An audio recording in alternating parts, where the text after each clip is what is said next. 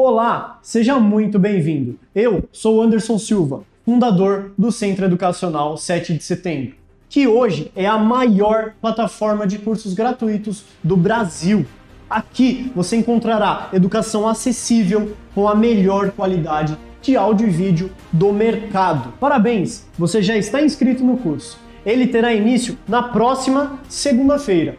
Mas quero firmar aqui, agora, o nosso compromisso com você. Então, já estamos liberando agora a primeira aula. Para que você tenha acesso a todo o conteúdo, é muito importante que você permaneça no grupo. Não saia dele.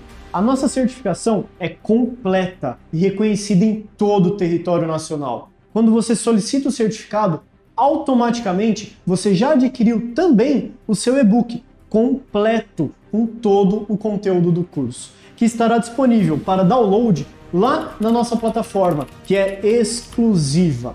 Para isso, existe uma pequena taxa, mas fique tranquilo, o certificado não é obrigatório. Todas as aulas são 100% gratuitas. Depois, dá uma conferida lá na imagem do grupo, pois lá temos todos os prazos. Não sabemos quando haverá uma nova turma desse curso. Então, aproveite a oportunidade. E Deus te abençoe.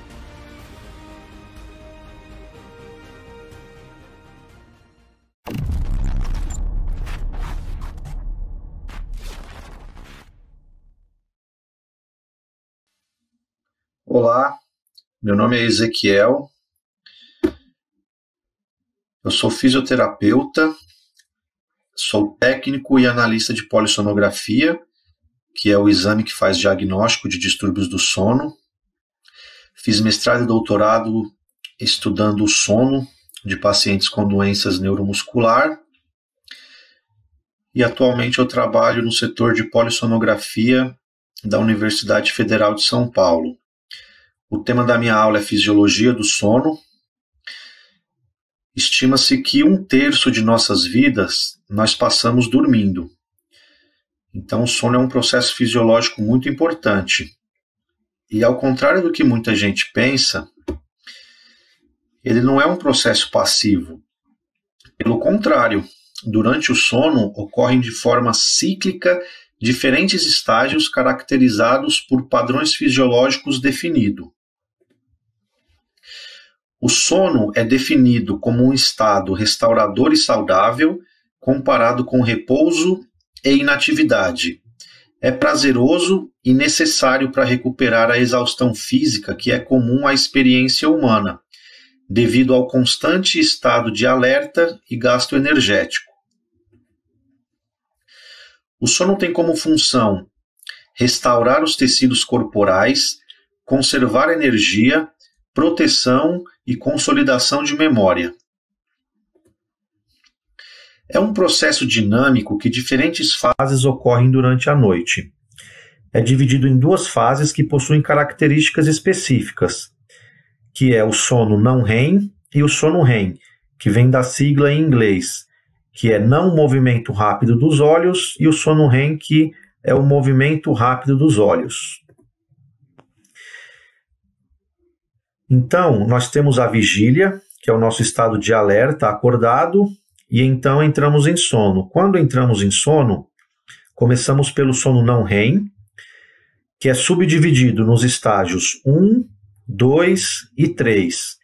E aí atingimos o sono REM, que é a fase dos sonhos. O sono 1 é o sono leve. Sono 2, sono intermediário. E sono 3 é o sono mais profundo que temos. O sono não REM e o sono REM repete-se em ciclos a cada 90 a 110 minutos, com 4 a 6 ciclos por noite. Normalmente, o sono 3 se concentra na primeira parte da noite, enquanto o sono REM predomina na segunda parte. Então, esse é um gráfico chamado de hipnograma, que é a representação dos estágios do sono durante toda a noite. Então, temos aqui uma representação de mais ou menos meia-noite a 8 horas da manhã e o período em que passamos por todos os estágios: vigília, sono 1, sono 2, sono 3, aí aquele deu uma acordada, voltou para o sono 1, sono 2. Então vocês observem que na primeira parte da noite predomina-se o sono 3 e o sono REM predomina-se mais na segunda parte da noite.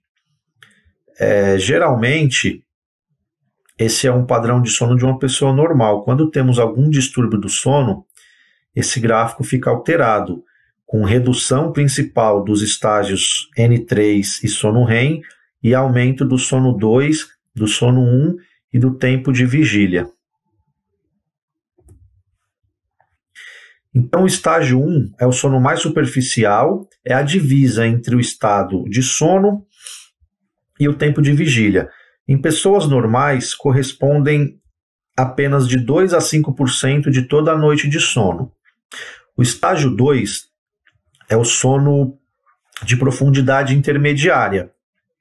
Ele representa de 45 a 55%. Então, metade da nossa noite de sono a gente fica em sono intermediário. Sono de ondas lentas, que é o sono 3, ele é o sono profundo, ele está relacionado com as funções metabólicas como a produção de hormônio de crescimento, e ele representa de 20 a 25% do nosso tempo de sono. E o sono REM é caracterizado pelo movimento rápido dos olhos e pela ocorrência de sonhos é relacionados às atividades mentais, como aprendizado e memória, e também liberado hormônio como a testosterona. Também representa de 20 a 25%. Então observe que o sono que restaura os nossos tecidos, o sono que é essencial para o nosso corpo, é o sono profundo, o N3, e o sono REM. Os dois vão representar de 20 a 25%. Quando a gente tem algum distúrbio de sono, é esses dois sonos que são afetados. A gente fica mais tempo em sono leve e menos tempo em sono profundo e sono REM. Por isso que a gente tem os problemas no dia seguinte, que a gente vai falar mais para frente. Então a gente vê aqui uma representação. Aqui são telas de um exame de polissonografia, são as ondas cerebrais que a gente acompanha no exame de polissonografia. O sono 3 está relacionado com o nosso repouso neurológico e o sono REM com o nosso repouso muscular. Então, no sono 3, reparem que as ondas cerebrais ela têm uma amplitude maior, ou seja, elas são mais altas, e uma frequência menor. Então, eu tenho menos ondas, ou seja, significa que eu tenho menos estímulo cerebral. Com menos estímulo cerebral, o cérebro está tendo em partes um processo de repouso. E esse eletrodo aqui representa a nossa atividade muscular. Então você vê que no sono 3 ela tem uma hipotonia, quando está acordado, esse sinal ele é um pouco amplificado, representando que temos mais tônus muscular, mas ele não é ausente. No sono REM, ele é ausente, então no sono REM temos atonia muscular, por isso que é o nosso período de descanso muscular. Essa atonia muscular é um processo fisiológico para que a gente não represente o que a gente sonha. Porque se a gente sonhar, por exemplo, que está caminhando na rua, se não tivermos esse sistema de atonia muscular, ficaríamos mexendo as pernas. E reparem que no sono REM, ele é um período de atividade muscular intensa, semelhante à da vigília, ou às vezes até maior. Por quê? Porque é nesse período que o cérebro faz o nosso processamento de aprendizado e memória. Então, por isso que a atividade muscular, desculpe, que a atividade cerebral, ela é bem intensa. Repare que as ondas cerebrais, elas são mais frequentes, ou seja, tem a presença de muito mais ondas e a amplitude é menor. De acordo com a nossa idade, nós temos caracteri diferentes características de sono. Desde quando a gente nasce, viramos criança, adolescente, adulto e idosos. Então, nesse gráfico, a gente tem a idade e aqui a quantidade de, de horas que a gente dorme. Então, repare que quanto mais novo a gente é, menos tempo a gente fica acordado e mais tempo a gente dorme em sono não REM e sono REM. Conforme a gente vai envelhecendo, a gente tem a necessidade de, de ficar mais tempo acordado e menos tempo dormindo. Então, a principal diferença aqui, quando a gente, quando a gente é criança, a gente está tendo todo tipo de aprendizado possível. Então é por isso que a gente passa muito mais tempo dormindo, né? Para o cérebro poder processar tudo que a gente aprende. Quando a gente já está com a idade mais avançada, a gente dorme menos. O cérebro não precisa de, tanta, de tanto tempo de sono, porque a gente já viveu toda a nossa vida, né? já aprendeu bastante coisa, então tem uma certa relação entre essas duas coisas. Temos diferenças individuais, como dormidores curto, que são indivíduos que dormindo 4 horas de sono já são suficientes, dormidores longos, que precisam de mais de 9 horas de sono para o corpo fazer todas as funções fisiológicas e ele ficar bem no dia seguinte, mas a maioria das pessoas se, enquadra, se enquadram nesse gráfico aqui, ou seja, precisa de 7 a 8 horas de sono para estar tá bem no dia seguinte. Essas duas características de dormidores curto e dormidores longo representam apenas 10% da população. E ainda temos os indivíduos que são matutinos e os indivíduos que são vespertino, ou seja, indivíduos que mesmo não tendo nenhuma doença de sono, eles tendem a dormir mais tarde e acordar mais tarde, e outros indivíduos que tendem a dormir mais cedo e acordar mais cedo ao longo da vida, a gente pode se, tor se tornar mais matutino e mais vespertino. Por exemplo, os idosos tendem a dormir mais cedo e acordar mais cedo. Isso fisiologicamente, mas sabemos que muitas condições ambientais forçam a gente a virar mais a virar indivíduos mais matutino e mais vespertino, como horário de trabalho, principalmente os adolescentes que tendem a dormir mais tarde, acordar mais tarde. Os jovens, quando estão no período de universidade, às vezes dorme tarde e tem que acordar cedo, porque concilia trabalho com estudos. Aí é um problema, porque eles ficam privados de sono, eles não conseguem dormir de 7 a 8 horas. Isso pode causar alguns problemas que a gente vai ver mais para frente. Então, essa é a grande pergunta: por que sentimos sono e o que acontece quando dormimos pouco? Então, muita gente acha que sentimos sonos porque ficamos cansados, por exemplo, mas e se quando a gente está de férias, por exemplo, não tem muitos compromissos, ficamos o dia inteiro em repouso? Mesmo assim, no final da noite a gente vai sentir aquele sono, né? E vai dormir. Então vamos falar sobre o relógio biológico para tentar entender essa pergunta. Quando o período de oscilações fisiológicas se aproxima do período de rotação da Terra de 24 horas, se chama ritmo circadiano.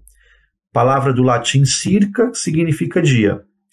Denomina-se então relógio biológico o conjunto de fenômenos que determina esse ritmo de 24 horas. O núcleo supracriasmático funciona como um relógio que regula esse ritmo circadiano. A comunicação entre o núcleo supraquiasmático, a glândula pineal e o restante do organismo é feita através do hormônio chamado de melatonina, que aumenta a tendência ao sono, indicando ao cérebro o conceito de noite através da escuridão. Então vamos entender melhor aqui.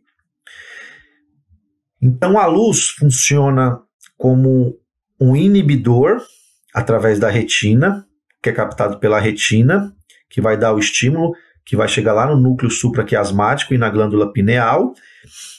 E a ausência de luz significa como um estimulante.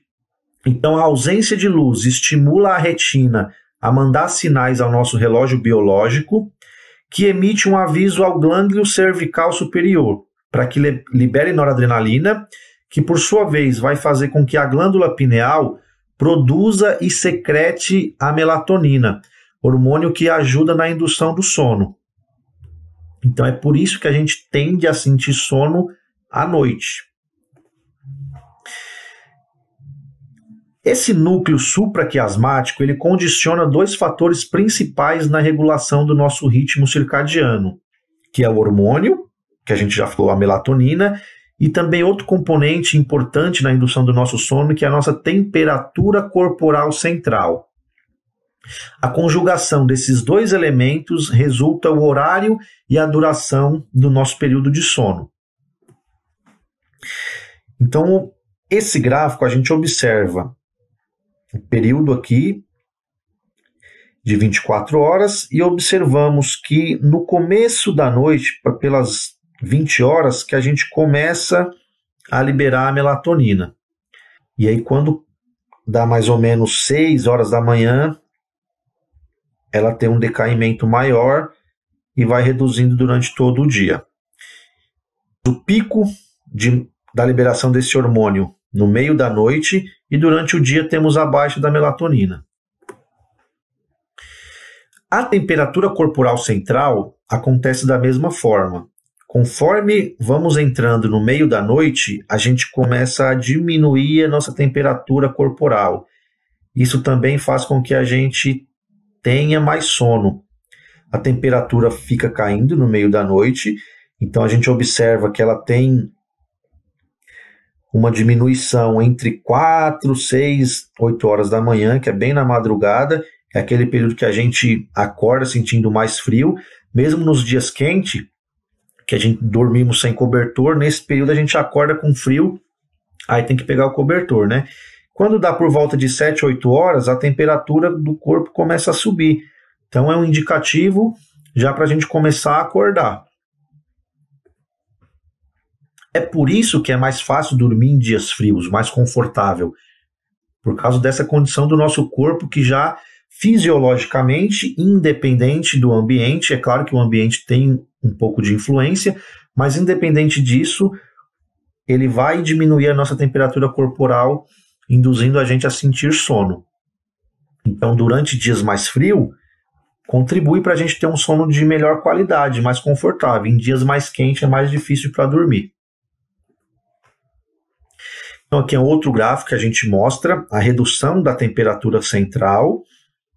Ocorre justamente a diminuição maior aqui durante a madrugada, ela começa a cair aqui por volta de meia-noite, mas a gente vê aqui também, ó, que durante esse período aqui, entre meio-dia até 14 horas, a gente também tem uma queda na, na temperatura.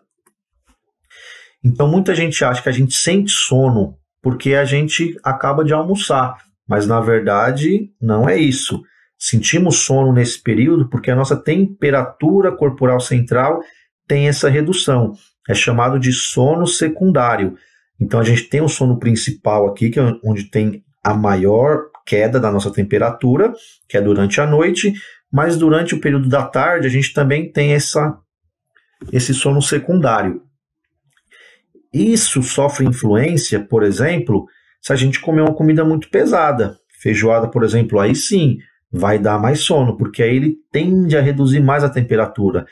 O efeito contrário é se a gente praticar exercício físico, a temperatura do nosso corpo vai subir então a gente tende a ficar mais em alerta. Isso vale para a noite também. Por isso que não é recomendado fazer exercício físico muito próximo do horário de dormir, porque vai ser mais difícil de pegar no sono. Então aqui a gente mostra a relação dessas duas coisas, entre melatonina, temperatura e também o nosso nível de alerta.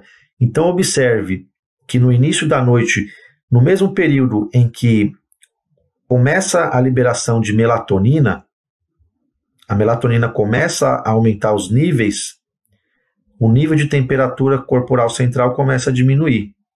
Quando a temperatura sobe, melatonina começa a reduzir. E o nível de alerta acontece a mesma coisa. No meio da noite, o nosso nível de alerta ele vai caindo e tende a subir durante o dia. Outros hormônios também são liberados durante o sono. O hormônio do crescimento um hormônio muito importante, principalmente em crianças e adolescentes. É um hormônio que tem o pico minutos após o início do sono. 70% dos pulsos ocorrem no sono de ondas lentas, é aquele sono profundo. Então, o sono profundo é essencial para crianças e adolescentes, para poder ter a liberação desse hormônio. Então, distúrbios de sono alteram o padrão de secreção do hormônio, podendo causar até um problema de crescimento. A privação de sono também diminui. Então, mesmo que eu não tenha nenhuma doença, mas se eu ficar privado de sono por alguma condição que eu mesmo me submeta, eu vou ter também diminuição na liberação desse hormônio.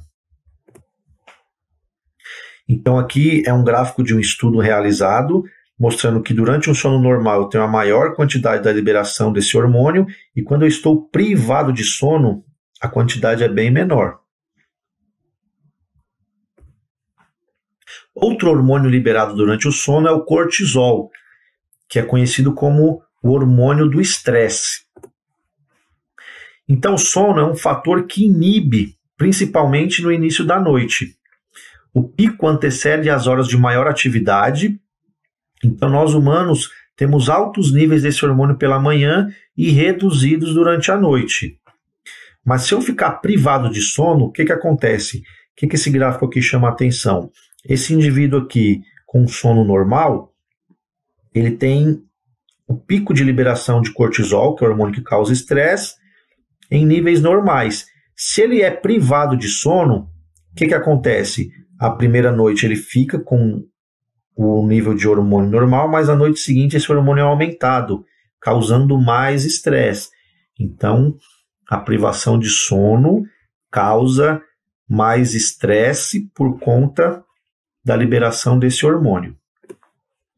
Outro hormônio liberado durante o sono é a prolactina, que é um hormônio estimula, que estimula a produção de leite pelas glândulas mamárias e o aumento das mamas.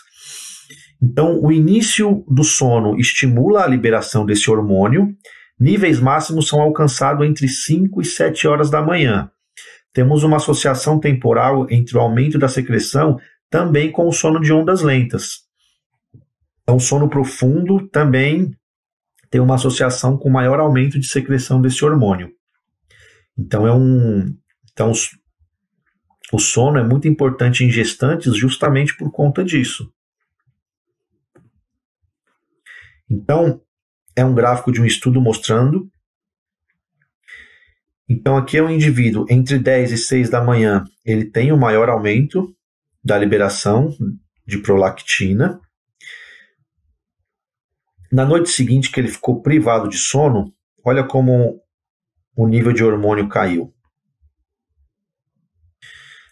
As gônadas femininas está localizada no ovário enquanto as masculinas localizam-se no, nos testículos. Além da função reprodutiva, as gônadas são glândulas do sistema endócrino responsável pela produção de hormônios sexuais, que por sua vez também são liberados durante o sono. Então, no sexo feminino, a gente tem o hormônio estrogênio e progesterona, relacionado com mama, ciclo menstrual, e no sexo masculino, temos a liberação principalmente da testosterona, que além de ser hormônio sexual, também está relacionado com músculo, bar no desenvolvimento masculino. Então, os efeitos da liberação desses hormônios, é claro que eles variam conforme a gente vai tendo uma maturação sexual. Conforme vamos, estamos no período de puberdade, temos a liberar uma maior quantidade desses hormônios e são associados com justamente com o início do sono. Então a, a testosterona, por exemplo, temos um nível máximo no início da manhã, mas o pico é noturno.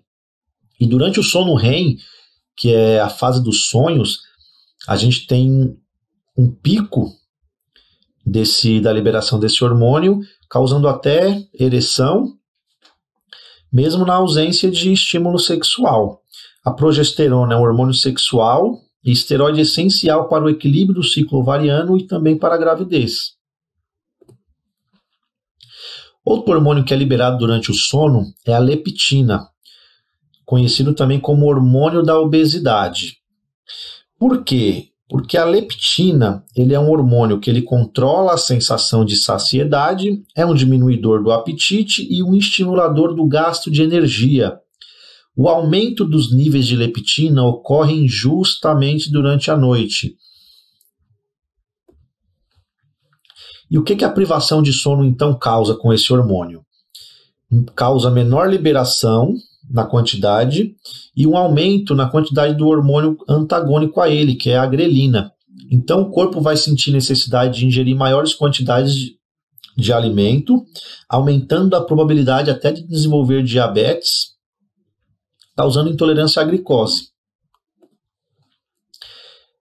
Aqui é um exemplo de uma pesquisa realizada com animais, onde submeteram o camundongo a uma deficiência na produção de leptina. Então, esses dois camundongos apresentam a mesma idade, mesmo sexo, e o camundongo da esquerda tem a deficiência na produção de leptina. Então, veja como aumentou a obesidade.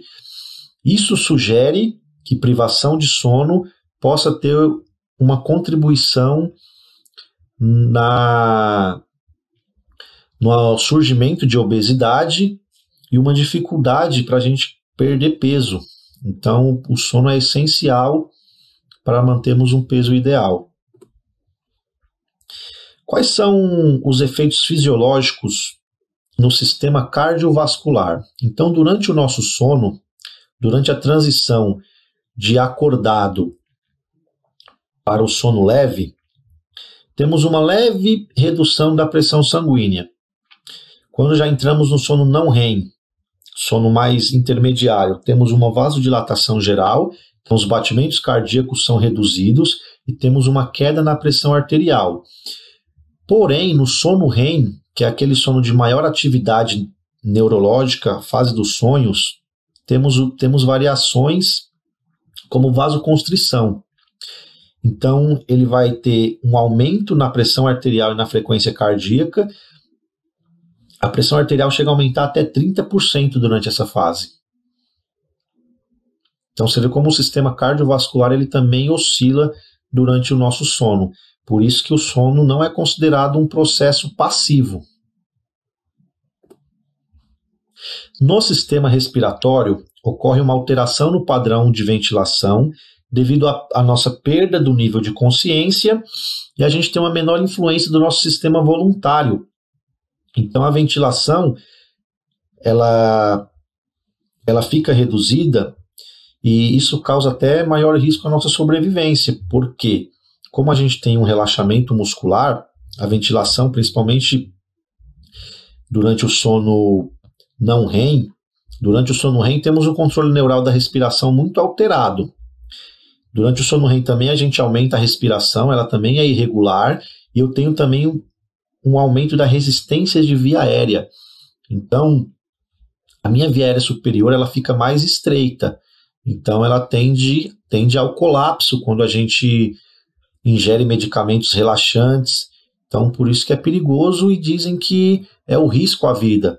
Porque, como a gente perde o nosso sistema autônomo, os relaxantes muscular pode fazer com que a gente desperte de maneira mais devagar. Então, isso é uma consequência importante que deve se levar em consideração. Vamos falar um pouco, então a gente já viu quais são os mecanismos fisiológicos que induzem o nosso sono e o que, que acontece quando a gente está dormindo. Agora vamos falar um pouco sobre o efeito contrário. O que, que acontece se a gente ficar privado de sono? Então, como a gente viu lá no início, a maioria das pessoas precisam de 7 a 8 horas de sono para o organismo poder desenvolver aquelas necessidades fisiológicas e a pessoa ficar bem no dia seguinte, ter uma vida produtiva, sem estresse e ter sono de novo só à noite. Então chamamos de privação de sono quando a gente não consegue atingir esse período de sono que é necessário para o nosso organismo. Quais são as causas da privação de sono? São as causas que nós mesmos nos submetemos, ou por obrigação, como trabalho, tem muitos trabalhos que é essencial, o mundo não pode parar, né? Então tem gente que infelizmente precisa trabalhar durante a noite, mas também tem condições que nós se submetemos por conta própria, né? Por comodismo, balada, por exemplo. Então, os jovens, principalmente, eles tendem a, a ter privação de sono por conta dessas coisas, né? Já os adultos são mais, a maioria são mais por por condições de obrigação. E a segunda maior causa de sonolência durante o dia, que causa privação de sono, são as doenças relacionadas ao sono. Então você pode ter um período adequado de sono, mas você tem alguma doença que impede que você tenha aquelas duas fases de sono que é essencial, que é o sono profundo, estágio N3 do sono não REM e o sono REM, que é a fase dos sonhos. Então tem uma classificação internacional de distúrbios do sono, temos diversas patologias relacionadas ao sono. A principal, a doença de maior prevalência é a apneia obstrutiva do sono. Aqui no estado de São Paulo, uma pesquisa realizada em 2010, estima-se que mais ou menos 32% das pessoas têm alguma algum sintoma relacionado à apneia do sono. Então é uma doença bem prevalente e o principal sintoma delas é o ronco alto. Mas fica um alerta, nem todo mundo que ronca tem apneia, mas todo mundo que apneia, que, mas todo mundo que ronca tem apneia. Então se você tem aquele ronco alto, é bom você fazer a polissonografia, que é o exame que vai diagnosticar para ver se você tem ou não a doença. Mas não é porque você ronca que você vai ter essa doença. Quais são as consequências da privação de sono a nível mental? Redução de concentração, redução de alerta, aumento de ansiedade e prejuízo no aprendizado e memória. A nível corporal, privação de sono causa dor muscular e fadiga, alterações cardiovasculares, alterações hormonais e causa também acidentes. Então a gente já falou sobre os hormônios e sobre os efeitos cardiovasculares, né? Vamos falar um pouco sobre acidentes. Então a privação de sono causa muito acidente de trânsito.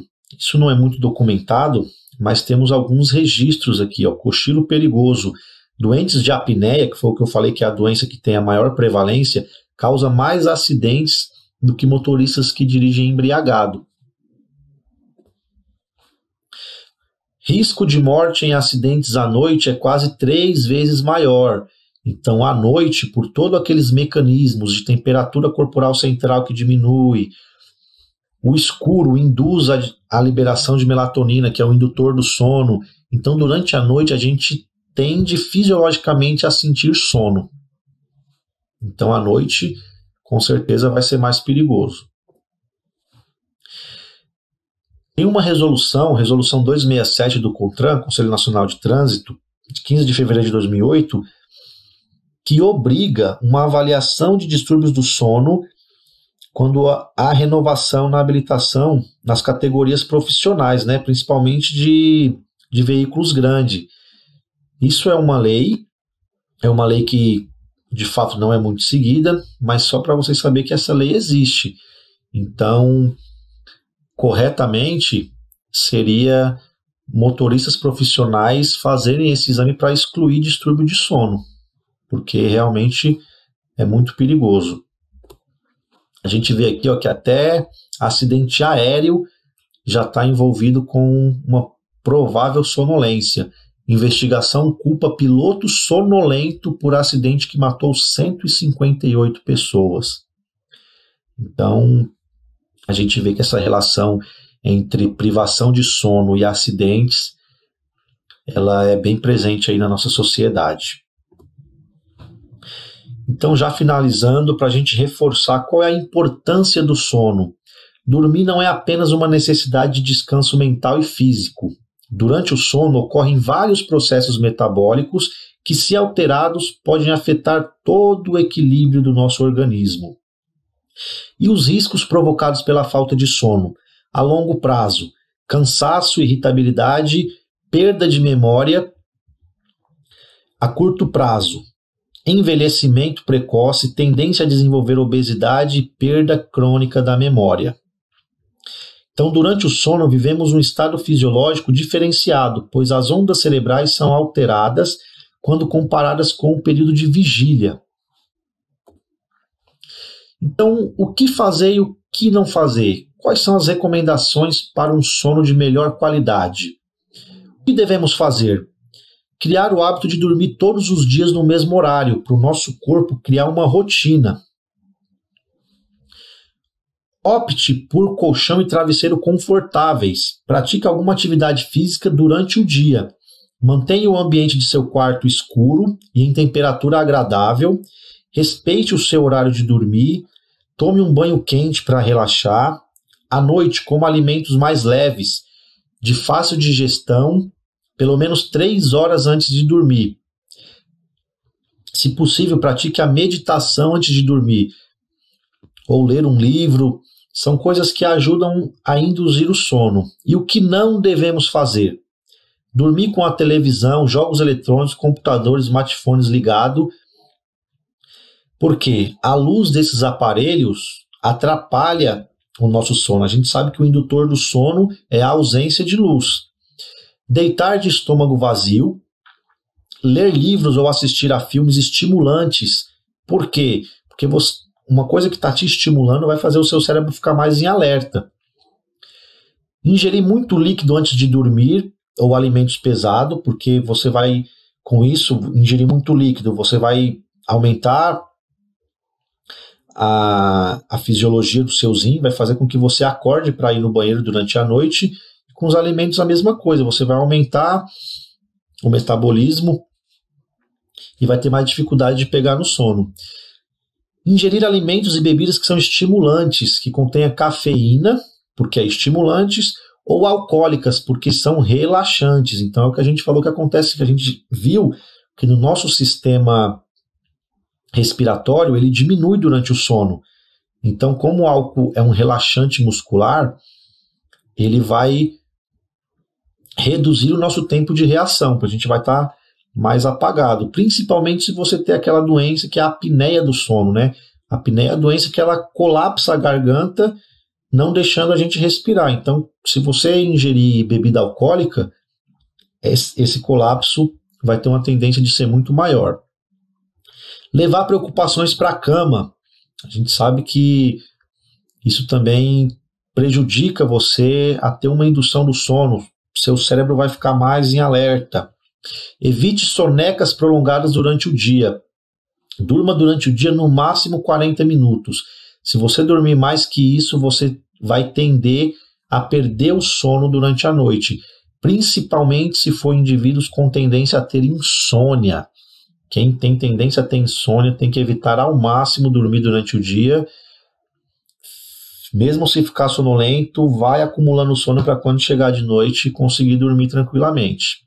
E só vá para a cama se você tiver sono.